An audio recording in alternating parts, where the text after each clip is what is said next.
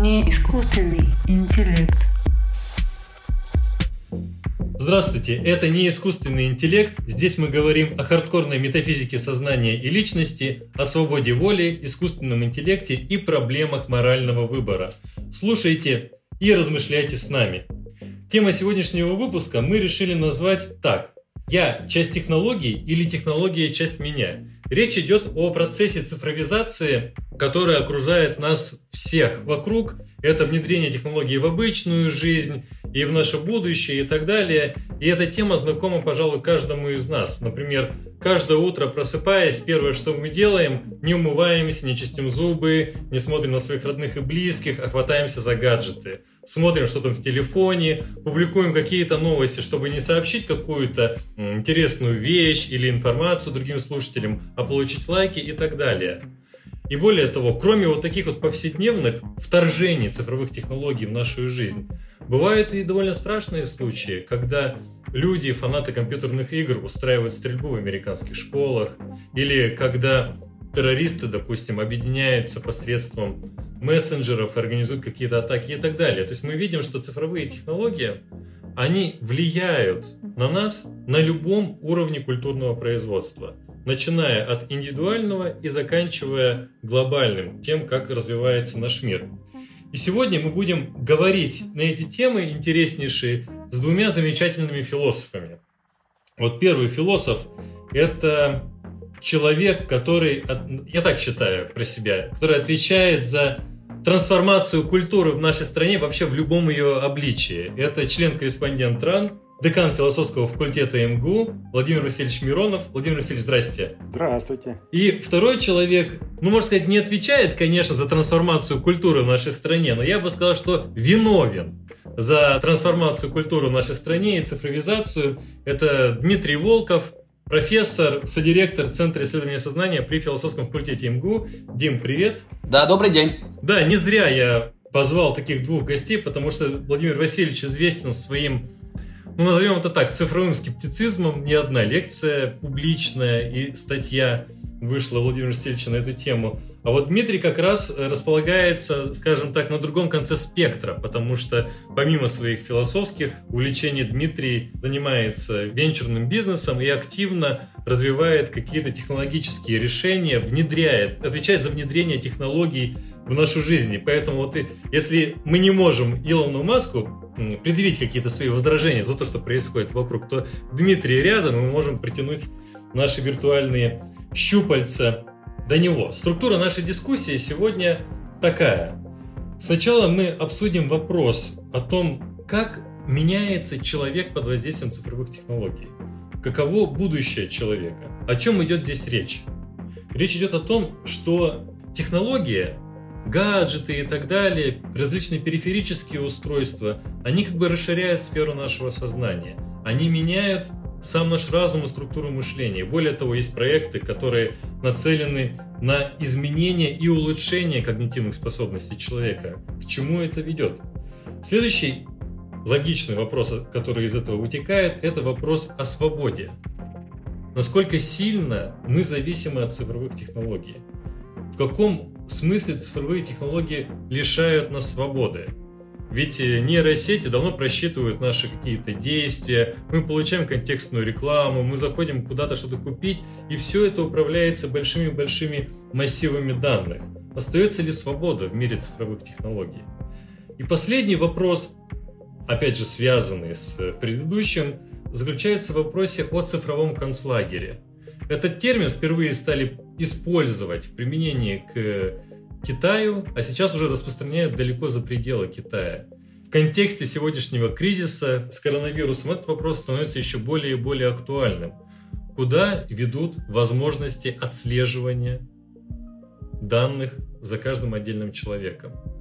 К чему может привести такая большая слежка и такие большие возможности по обработке данных и со стороны корпораций, и со стороны государств? Вот такие вопросы.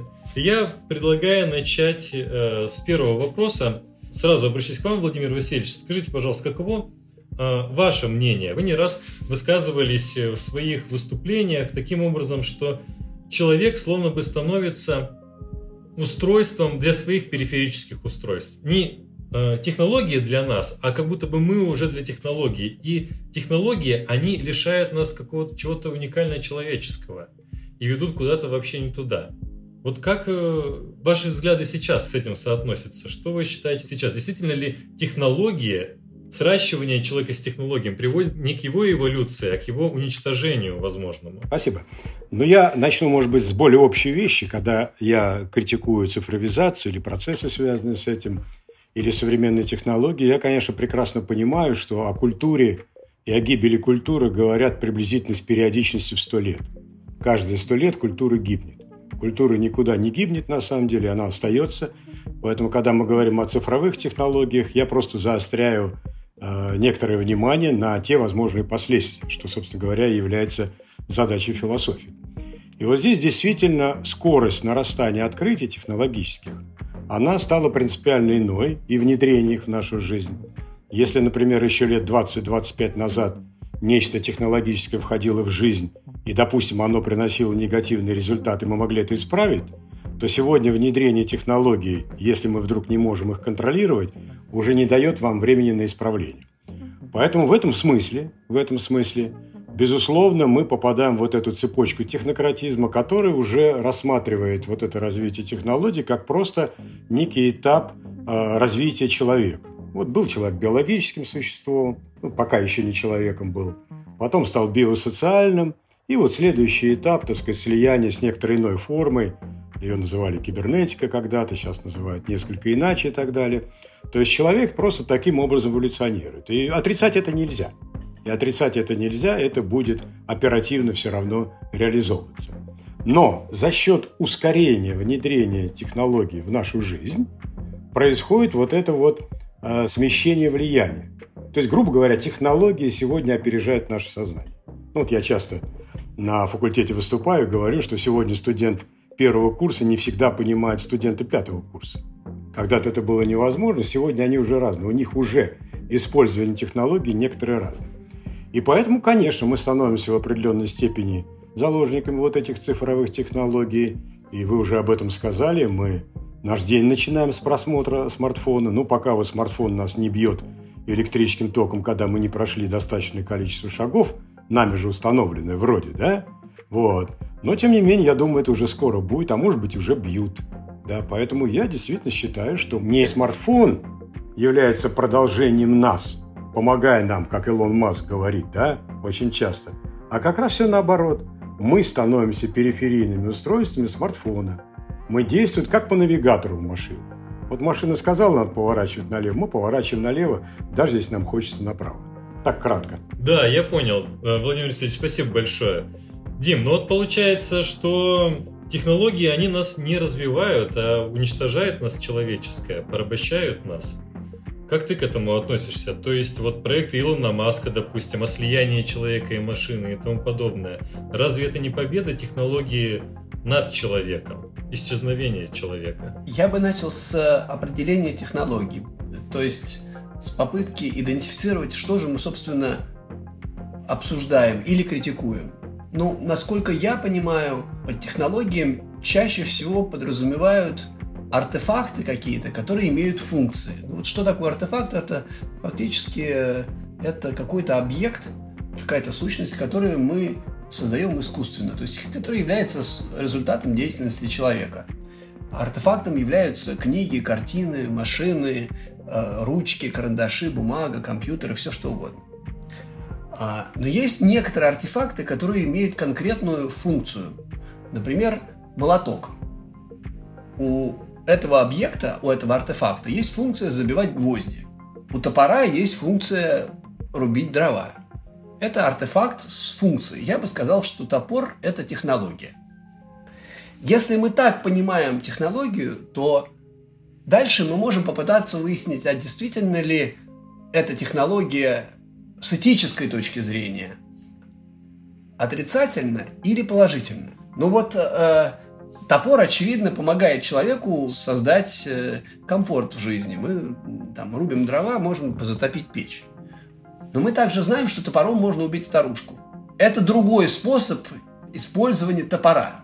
Я думаю, что из этого примера мы можем увидеть, что топор как технология нейтрален с точки зрения этики. То есть он не хорош и не плох, его оценка может происходить из того, каким образом он используется. То есть действие человека с технологией, конкретное применение технологии можно осуждать или оценивать положительно.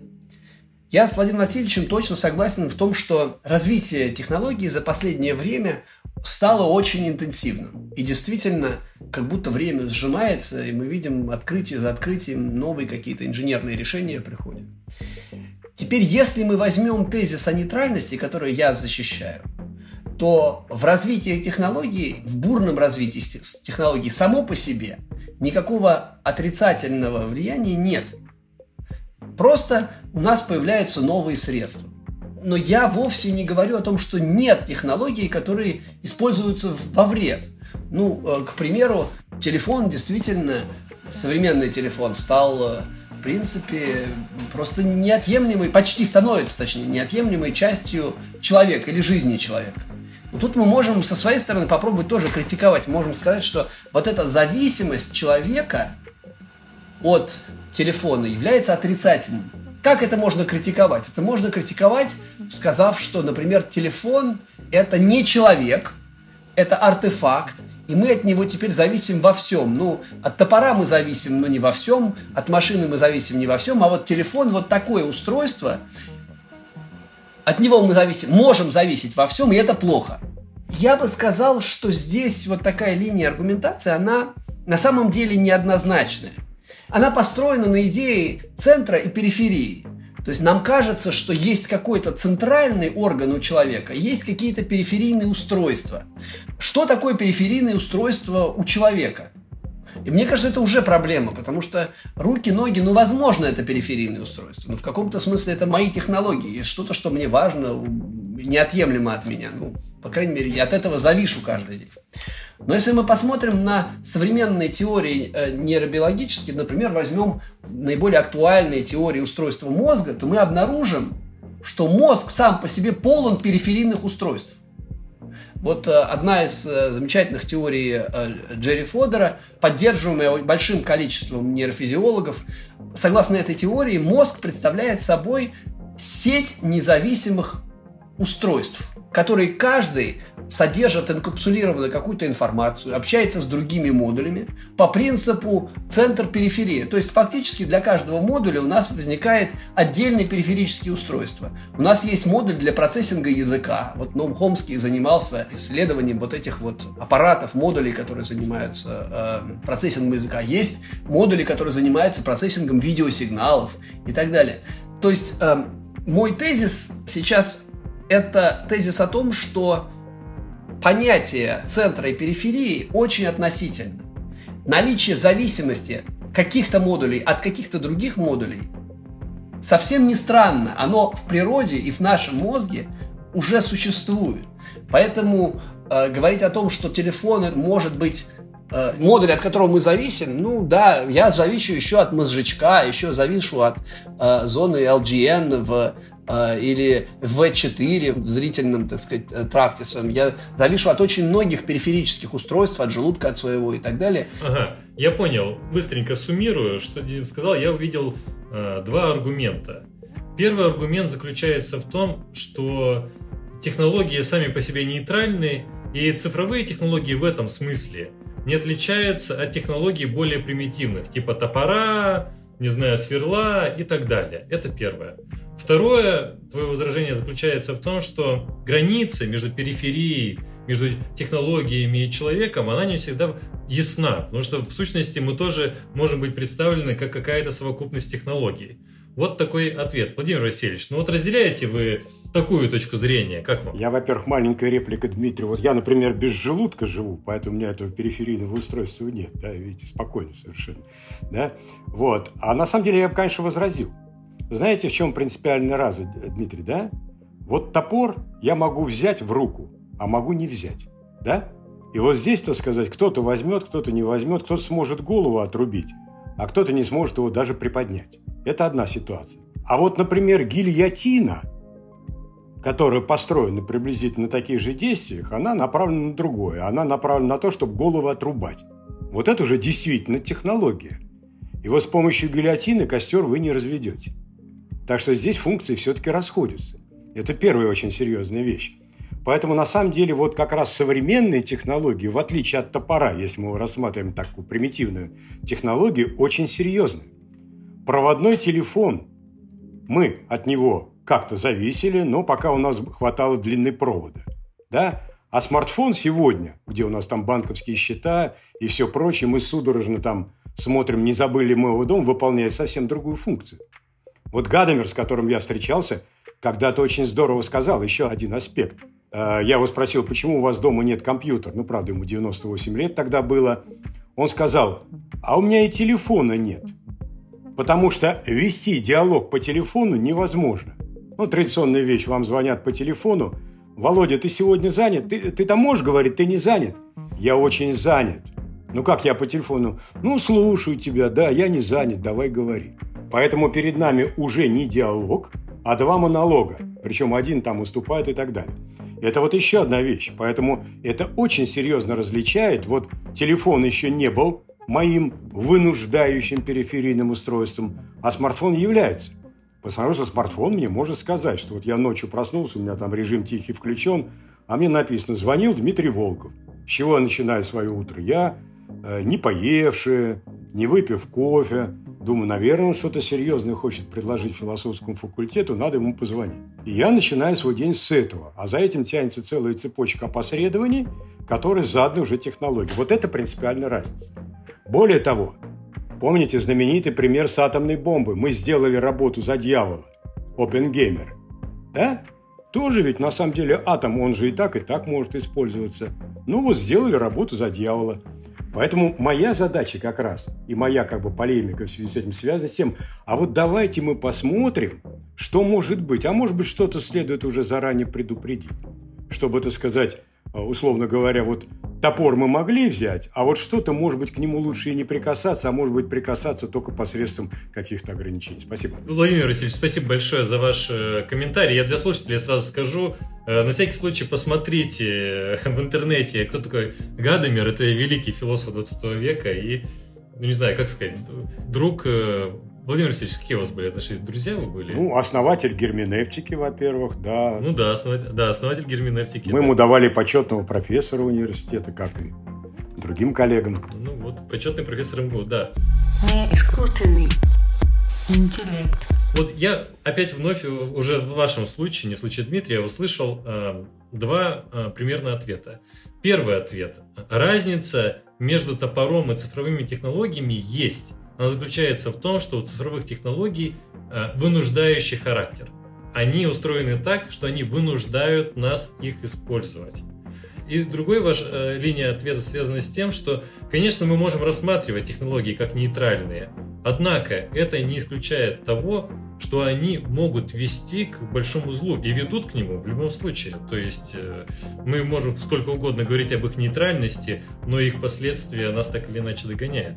Дима, что бы ты сказал на это? Да, я попытался поспорить с э, Владимиром Васильевичем относительно ну, даже той же гильотины, если мы посмотрим, да, действительно вынуждающий такой инструмент, но что было до гильотины?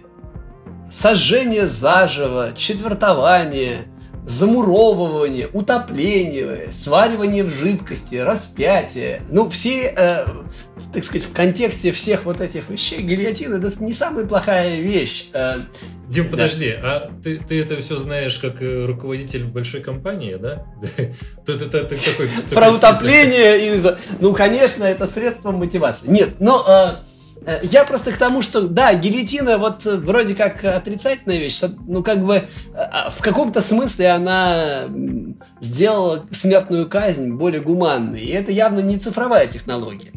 А что говорить о цифровых технологиях? Ну, давайте перечислим. Конечно же, я вот не могу спорить с Владимиром Васильевичем относительно огромного количества отрицательных факторов, которые возникают в связи с цифровыми технологиями.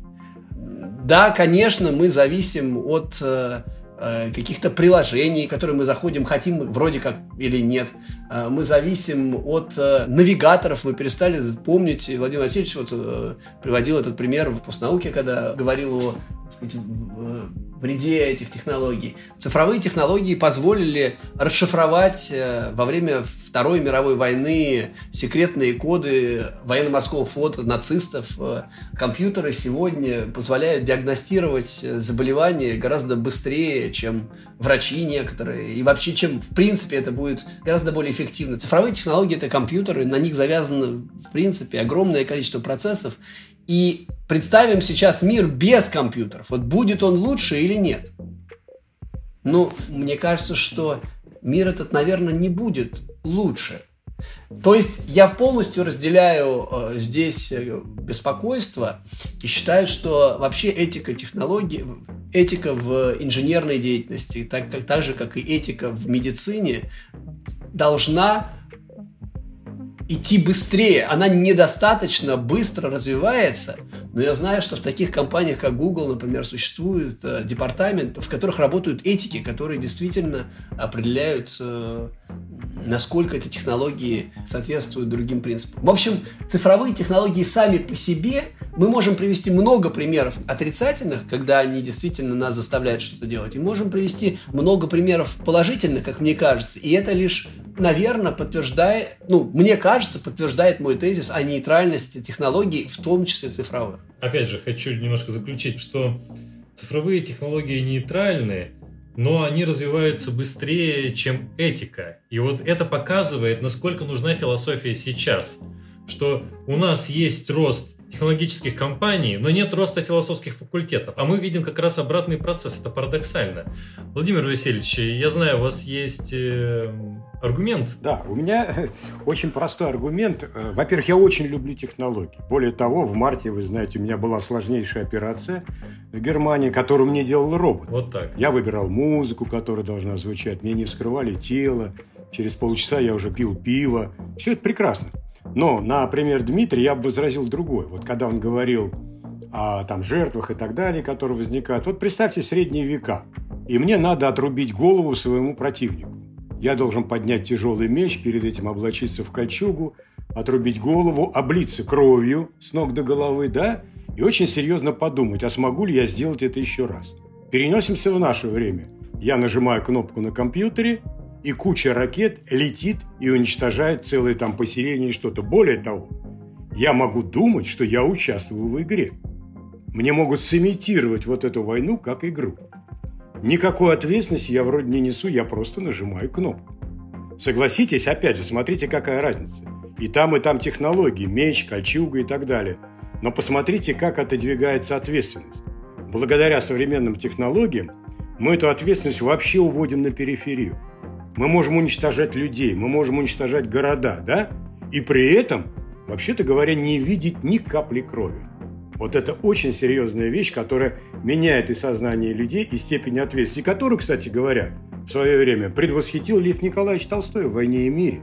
Если вы помните эти дискуссии об ответственности полководца или, так сказать, солдата, воина. Ну, Владимир Алексеевич, здесь вот я хочу сказать, что я наблюдаю некоторый консенсус между вами и Дмитрием. И хотел бы сказать, что то, что вы говорите, и вот Дмитрий говорил про этику, имеет небольшое экспериментальное подтверждение. Известен э, такой мысленный эксперимент философии, как вагонетка. Мчится вагонетка, два пути. На одном пути связаны четыре человека, но можно переключить пути, вот вы стоите, и там будет один человек. Что вы выберете? И вариации там совершенно разные есть. Есть вариации, где надо сбросить толстяка с моста, чтобы убить его, но выжило 4 человека. Однако, что показал эксперимент? Что люди более склонны к выбору, когда они все больше и больше дистанцированы от непосредственного действия. Например, переключить рельсы стрелки Скорее всего, да. А вот сбросить толстяка, чтобы спасти четырех, скорее всего, нет. Поэтому это действительно такое важное... И в этике есть подтверждение этому. Вот этика этим занимается, еще раз.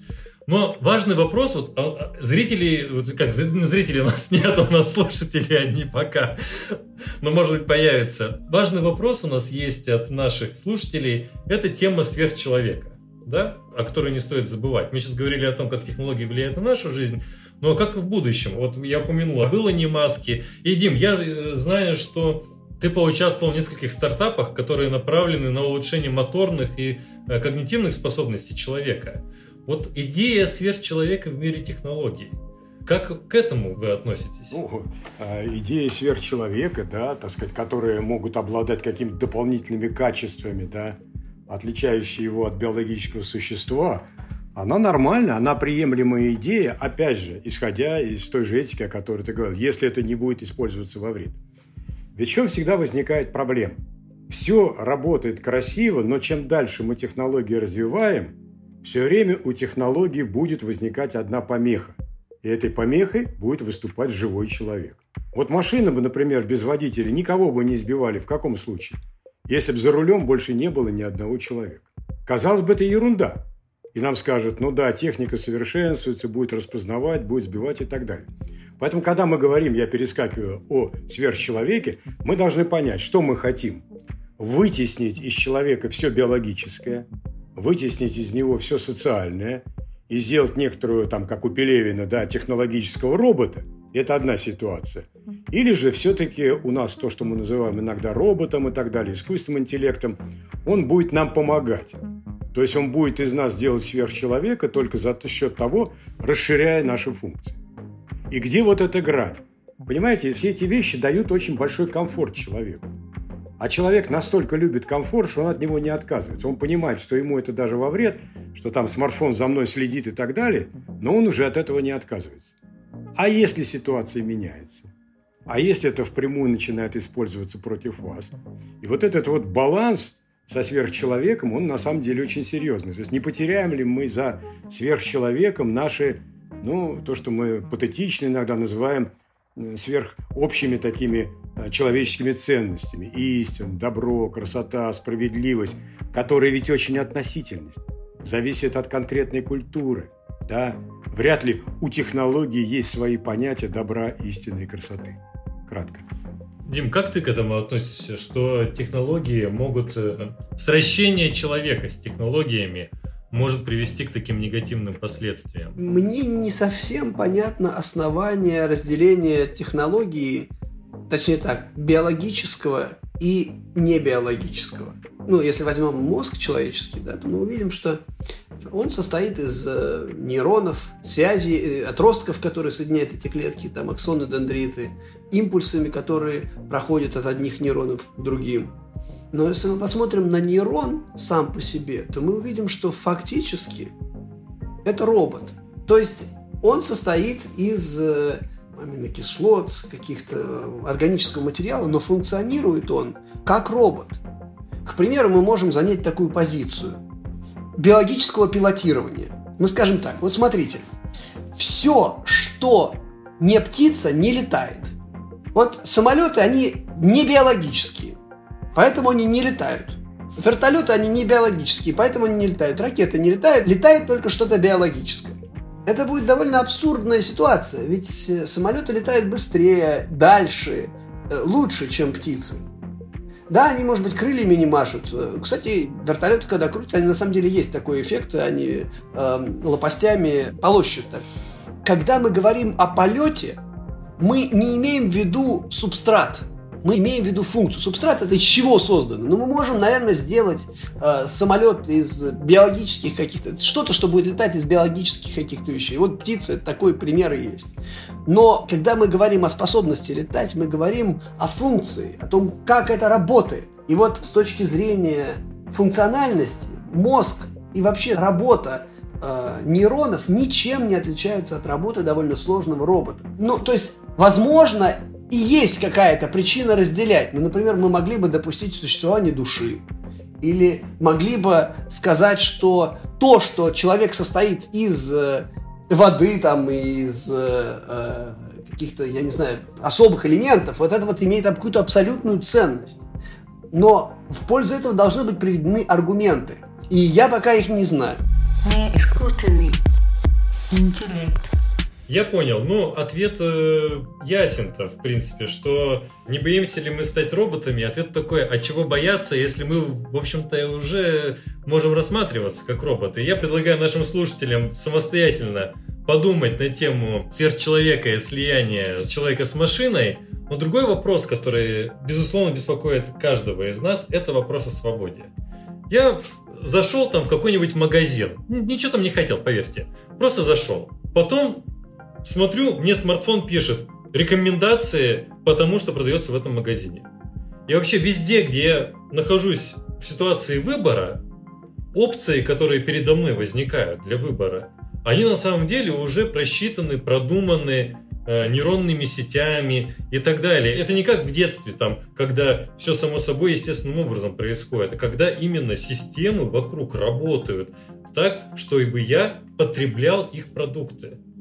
Моя свобода а может быть даже и человеческая какая-то идентичность в этом смысле, она просто теряется. Можно так считать. Теряем ли мы свободу в условиях наступления цифровых технологий, нейросетей вот этих? Как вы считаете, Владимир Васильевич? Ну, мой ответ, конечно, понятен. Я об этом много и писал в последнее время. Опять же, то, что цифровые технологии помогают нам очень много и так далее, в том числе собирая нас информацию, это понятно. И это ведет к комфорту. Нам очень удобно, он там по интернету все себе оформит, какие-то справки, не стоять в очередях и так далее. И вот я привел в одной из статей пример, помните его, наверное, да, что одному из основателей IBM, да, был вручен крест Гитлера за что? За то, что он очень технологично помог отобрать евреев и цыган для того, чтобы они очень технологично были размещены в концлагере. Вот понимаете, как удобно? Каждому номер, свой свет, да, и система стала управляемой. Вы понимаете? И тогда мы можем понять и другую вещь. Почему многие государства, которые как бы не склонны, скажем так, уж к очень быстрому развитию, вдруг сегодня взялись за эту цифровизацию? Это же страшно удобно. Вот ты сам об этом сказал. Да, мало того, что там те рекламы, что тебе формируются новостные ленты, что ты сегодня уже находишься практически в неком туннеле, думая, что эта информация реальна, она уже к реальности может не иметь отношения. Причем мы взрослые люди, да еще и философы. А представьте, что это подростки. Человек, например, прочитал в интернете э, нечто о, о Великой Отечественной войне. В трудах, например, только Суворова. Я сейчас без оценок. А где гарантия, что он будет это сравнивать? А где гарантия, что он будет знать и другую трактовку? То есть здесь масса последствий. Вот эта опасность цифрового лагеря, она нарастает, безусловно. Более того, я как раз здесь пессимист. Я думаю, здесь создаются такие контуры глобальной империи, где внешне все будет очень свободно, каждый будет там в своей социальной сети, в своем кластере социальном печатать, думать, что его весь мир читает и так далее. А на самом деле он уже от других отдален. Но реально вот это вот сообщество, оно будет очень легко манипулируемо. И вот эта опасность существует. И я думаю, наша задача здесь, как это ни странно, больше говорить об опасностях, потому что позитив, он сам пройдет себе дорогу. Вот мое мнение. Можно короткий уточняющий вопрос, Владимир Васильевич? То есть вы видите разницу между видимостью свободы и наличием свободы, правильно? Да, конечно, конечно. То есть это очень просто. Ну, как человек ощущает свободу? Вот я, например, могу лежать в ванне с айпадом, комфортно и подписывать всякие петиции, протесты и думать, ах, какой я протестный, как много я подписал, 20 петиций, пока в ванне лежал. Угу. Понимаете? А с другой стороны, мы знаем выход людей на улице, которые мы знаем часто манипулируются. Но это особая тема, э, можно бы о ней было поговорить, которые особым образом манипулируются, сводятся – и вот эти вот возможности манипуляции не только со стороны, скажем, каких-то там оппозиций, я сейчас даже не беру во внимание, а со стороны государства, они колоссальны. Ну, вы знаете, тот же Китай, вы сами привели пример, где вы уже кредит, например, не получите в зависимости от того, какой рейтинг у вас накоплен. Вы там улицу перешли несколько раз не так. Вам предлагают либо отработать сразу за углом, покрасить забор, да, либо это будет копиться, и вам потом кредит не дадут. Ну, не знаю, вот мне бы не хотелось в таком мире жить. Да. Дим, помнишь, в выпуске про карантинную моральную ответственность ты говорил про фильм «Особое мнение», где главный герой в мире будущего служит в полиции, и полиция арестовывает заключенных, потому что она знает, что произойдет. Да, и вот сейчас фактически ситуация может быть такая, что технологии уже сейчас или в будущем, они действительно отнимут у нас и свободу, и саму возможность тогда нести ответственность за свои поступки. Как ты относишься к такой идее э, развития технологий? Считаешь ли ты, что это реальная возможность? Я вообще вот сейчас, э, слушая Владимира Васильевича, могу сказать, что наше мнение, мне кажется, скорее сходятся, чем расходятся. Несмотря на то, что мы пытаемся организовать э, дискуссии всегда так, чтобы были противоположные какие-то позиции высказаны, мы фактически сейчас обсуждаем, как мне кажется, вопрос о том, стакан полон наполовину или наполовину пуст. Потому что Владимир Васильевич только что сказать, подтвердил о том, что в принципе положительные э, влияния цифровых технологий, они сами себя защитят. Вопрос того, что как защитить людей от, э, от вредного влияния технологий. Ну, здесь я просто действительно не могу никак спорить. Нужно начать с того, чтобы определить, какого рода свобода нам необходима. Ну вот э, у нас есть законы физики, они вынуждают нас как-то действовать. То есть я, например, не могу бегать с скоростью выше скорости света или не могу запрыгнуть на пятиэтажный дом. Вот это точно ограничивает мою свободу. Ну, реально мешает ли мне это? Мне кажется, нет. Хотел ли я иметь возможность прыгать с дома на дом? Наверное, мог бы, хотел, хотел, но я не считаю, что это угнетает мою свободу.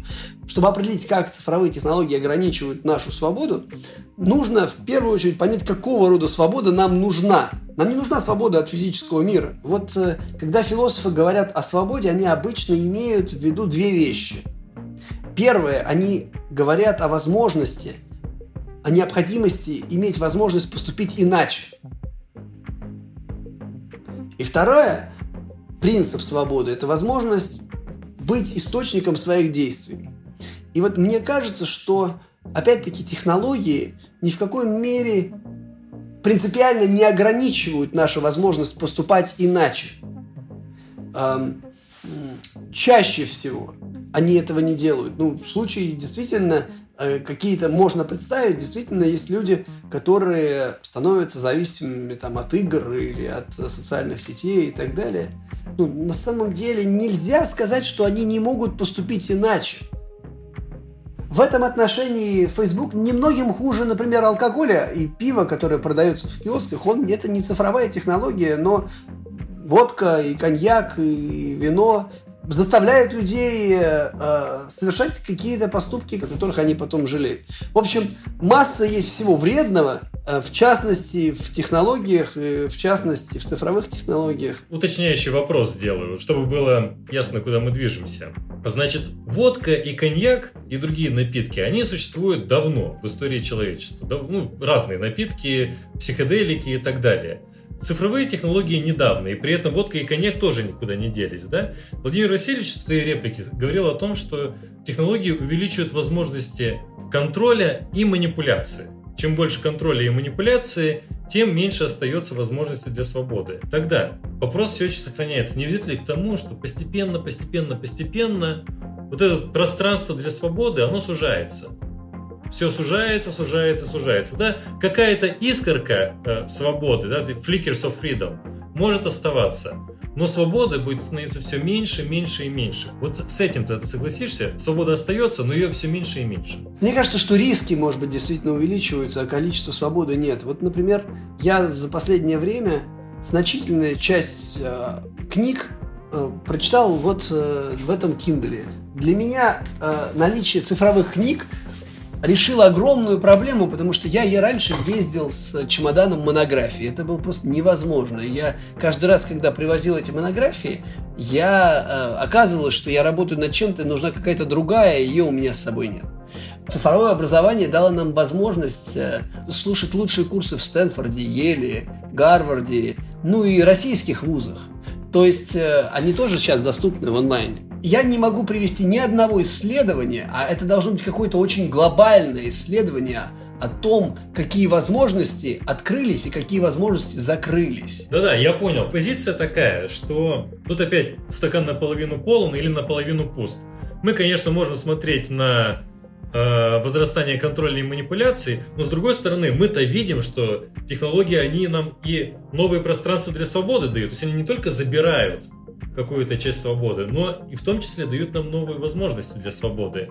Правильно я понял? Да, я просто конкретный пример. Если мы говорим все-таки о прикладных каких-то случаях, я, например, могу сказать, что мы сейчас э, вот в компанию набираем людей. И раньше прием человека на работу заключался в том, что мы там час, два, три мучили человека вопросами, которые мы ему задаем, э, пытались понять, э, чем человек интересуется. И, конечно же, чем он занимается, какая у него квалификация, как о нем отзывался предыдущий работодатель и так далее. Мы делали выбор, исходя из того, что человек представлял в течение одного, двух, трех часов. Вот этот выбор на самом деле очень часто был ошибочным, потому что некоторые люди очень хорошо представляют себя, а когда дело доходит до реальной работы, выясняется, что человек на самом деле ну, не такой способный, не такой мотивированный, как представлял себя. Сейчас э, процесс найма на работу заключается в том, что мы час с человеком беседуем, а потом три часа смотрим э, всю его историю в интернете. И оказывается, что мы узнаем такие вещи, которые действительно помогают нам сделать правильный выбор. И я могу сказать, что это положительно, потому что, э, скажем, у нас э, в компании есть данные о кредитных картах э, клиентов, э, есть э, персональные данные, которые должны быть защищены мы хотим, чтобы люди, которые работали с этими данными, были надежными людьми. Я, конечно, согласен с Владимиром Васильевичем в том, что для государств, для крупных компаний появляется огромное количество инструментов для манипуляции. Ну, конечно, да. Но и для людей, которые сегодня пользуются цифровыми технологиями, появляется огромное количество возможностей. Мир ведь не един. Если бы мы жили в матрице, и матрицей владела одна корпорация – вот тут бы возник действительно вопрос. Э, э, вот Владимир Владимирович очень часто говорит о том, что локальные культуры умирают, а возникает вот эта глобальная культура, которая доминирует. Но мне кажется, это тоже спорный вопрос. Я, может быть, я бы хотел Владимир Васильевич уточнить вот эту позицию, и, может быть, как-то про это тоже поговорить. Владимир Васильевич, ну, в общем, свобода сохраняется, просто у нас новые возможности появляются, старые отпадают, как хвост, знаете. Что бы вы сказали? Ну, во-первых, я бы сказал так. Это очень хорошая здесь сейчас полемика возникает, да? Хотя мы действительно близки. А, на самом деле, да, свобода выбора есть, но выбор алгоритмов. Да? А вот алгоритмы за нас будут делать и будут делать все больше. Опять же, пример навигатор. Ну да, навигатор вам даст не, так сказать, э, абстрактную какую-то поездку, а скажет туда-сюда и третий, четвертого не даст. И мы должны выбрать алгоритм. Ничего в этом страшного нету. Да? Но еще раз говорю, где вот этот вот предел, когда мы разучаемся выбирать сами. Это вот первый такой, так сказать, э, реплика. То есть это практически свобода сводится к выбору алгоритмов. Я понимаю возражение, которое возникнет. А разве в обычной жизни не так? Но в обычной жизни все-таки немножко не так. Это один момент. Второй момент. Вот Дима сказал об информации в интернете, которой так легко пользуются ему, как человеку, который этим занимается. С одной стороны, да. С другой стороны, мой традиционный пример – я нахожусь в Германии, да, ректор находится во Франции, я тогда проректор, мы рядом, он знает, что я в Германии, и вдруг в интернете раскручивается эпизод, что декан философского факультета и проректор МГУ арестован в Китае, и допрашивается сейчас там дается какое-то имя китайское за то, что он вскрыл, кстати говоря, что-то в интернете. Казалось бы, безобидная вещь. Мне сначала звонит ректор. Владимир Васильевич, у вас все нормально. Я его успокаиваю, уже знаю, все нормально. Потом звонит дочка, которая осталась в Москве, и спрашивает, папа, у тебя все нормально? Я говорю, все нормально, дочка, не волнуйся. А вот представьте, было бы опубликовано, что ваша, э, так сказать, Миронова убили в Китае. И директор точно так же спросил бы дочку. Вот проблема информации.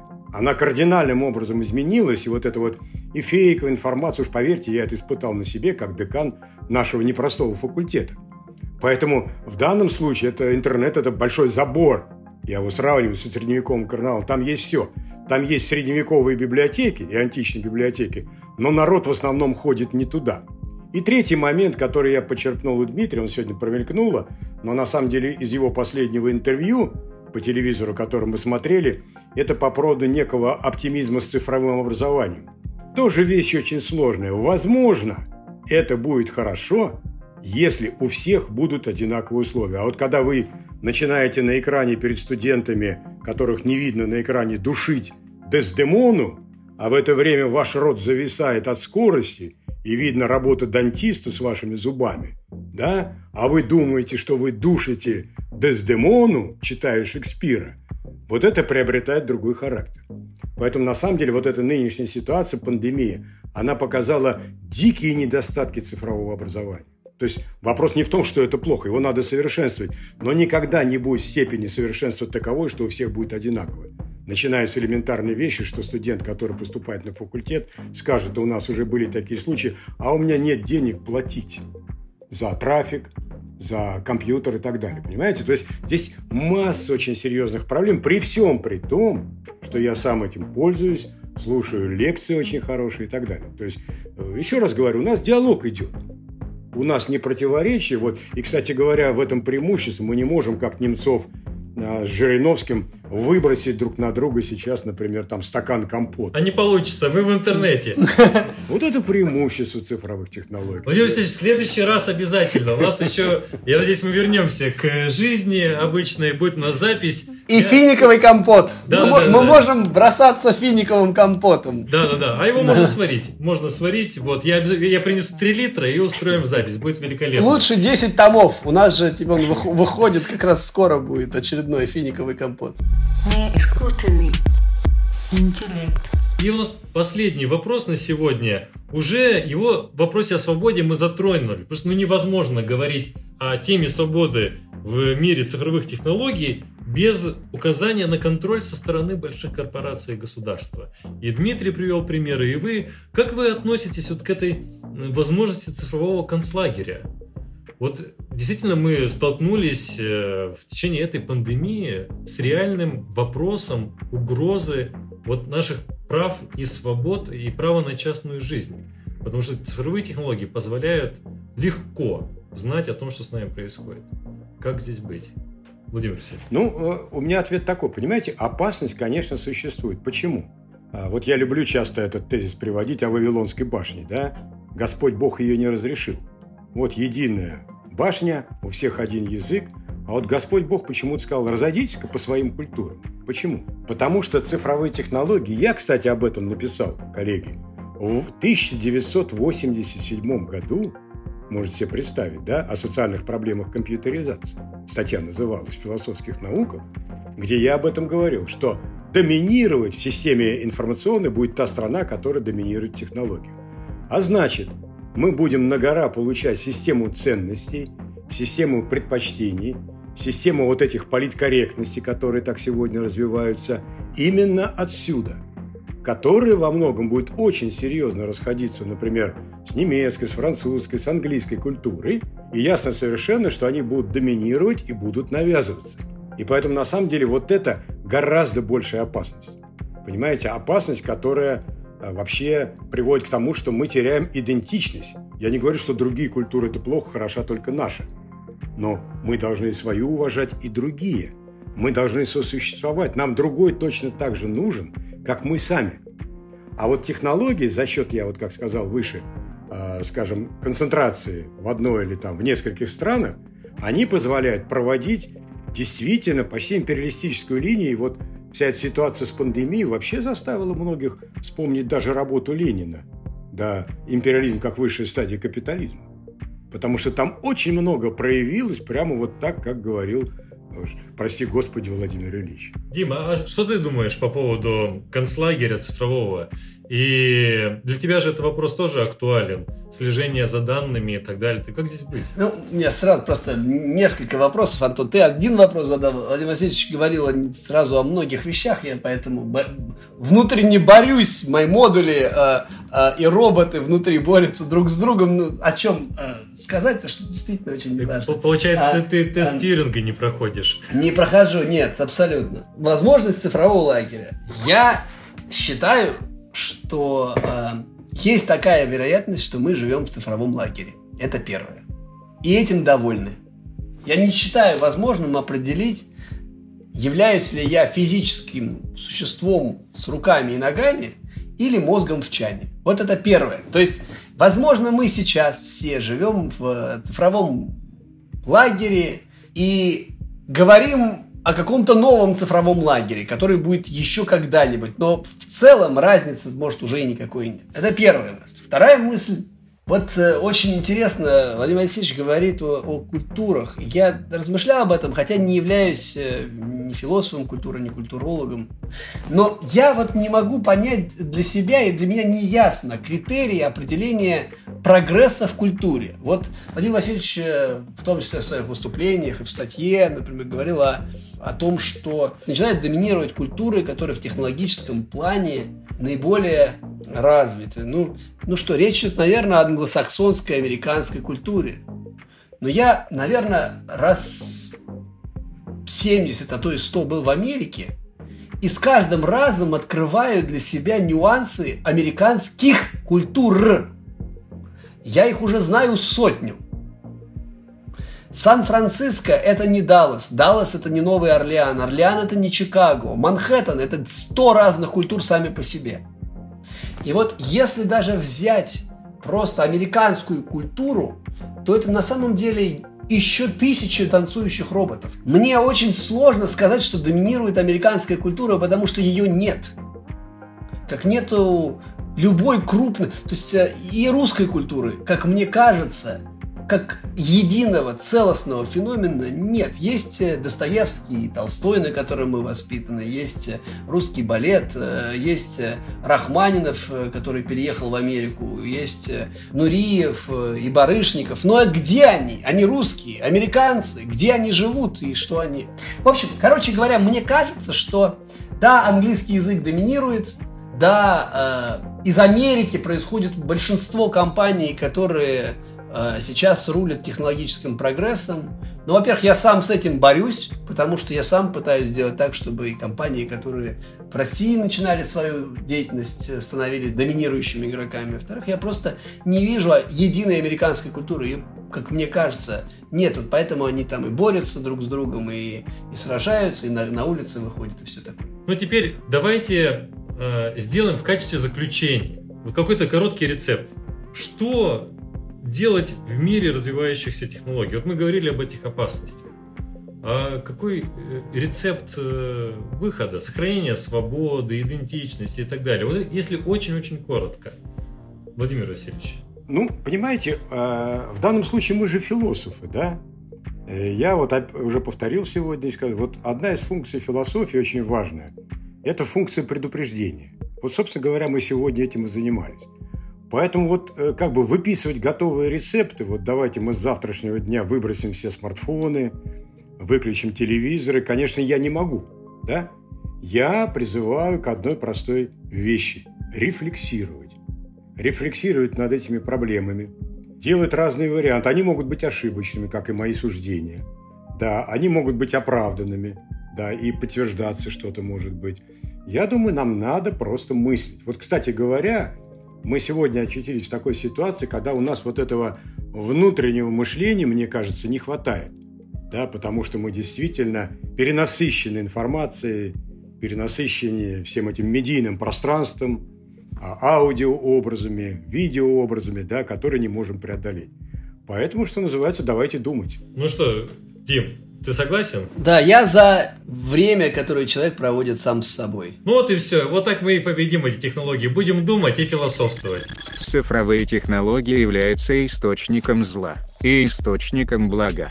Они значительно повышают риски для свободы, но и открывают новые возможности. Они деперсонализируют насилие, но могут служить и всеобщему благу.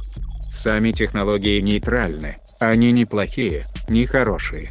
Их воздействие на человека и общество определяется этическими установками. Поэтому главной угрозой заключается в том, что развитие этики может не успевать за развитием технологий. Технологии словно делают человека частью себя, но с другой стороны, возможно, сам человек – это совокупность технологий. И здесь грань между искусственным и биологическим не так очевидна. Когда философы говорят о технологиях, их задача в первую очередь – это предупреждение и анализ рисков для отдельного человека, судеб культуры политических систем. Единственный рецепт ответа на риски мира технологий – это рефлексия мышления. Не исключено, что уже сейчас мы живем в цифровом концлагере, и если это новая реальность, то наша задача разобраться в этом. Спасибо большое, что поучаствовали в записи нашего подкаста. И спасибо, дорогие слушатели, что вы послушали запись Да, ну огромное спасибо за приглашение. Очень интересная дискуссия. Проект очень интересный, поэтому я вас поздравляю, во-первых. Дмитрию большое спасибо. Я внимательно все время смотрю за его выступлениями. Ну, я думаю, получился достаточно интересный диалог. Спасибо всем. Да, я хочу поблагодарить Владимира Васильевича, потому что это действительно один из, наверное, главный человек в российском философском сообществе. И да, то, что он поддерживает и наш подкаст, э, и наши журналы, и деятельность Московского центра исследований сознанием. Я просто очень благодарен, потому что очень часто, наверное, складываются ситуация, когда какие-то начинания произрастания снизу, так сказать, они не встречают поддержку сверху, как-то воспринимаются как какое-то вольнодумие или отход от центрального какой-то центральной линии. Вот, мне кажется, Владимир Васильевич действительно в управлении философским сообществом в России демонстрирует вот такую неавторитарную, очень э, поддерживающую политику, и это очень здорово.